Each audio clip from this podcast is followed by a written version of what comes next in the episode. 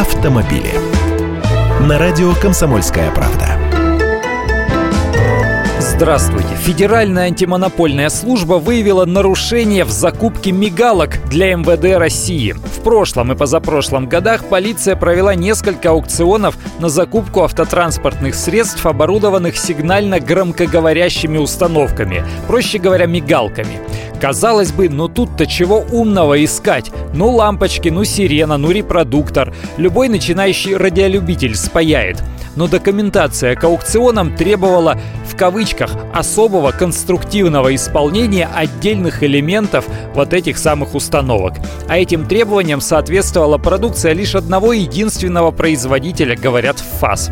Такие ограничения они признали необоснованными, так как они не влияют на эксплуатационные характеристики продукции, а следовательно были созданы препятствия для принятия участия в аукционах другим производителям сигнально-громкоговорящих устройств, успешно поставляющим свою продукцию для нужд иных министерств и ведомств. Проще говоря, это могло привести к ограничению конкуренции. Я даже не знаю, переживать тут или смеяться, но правда, ни в какие ворота не лезет.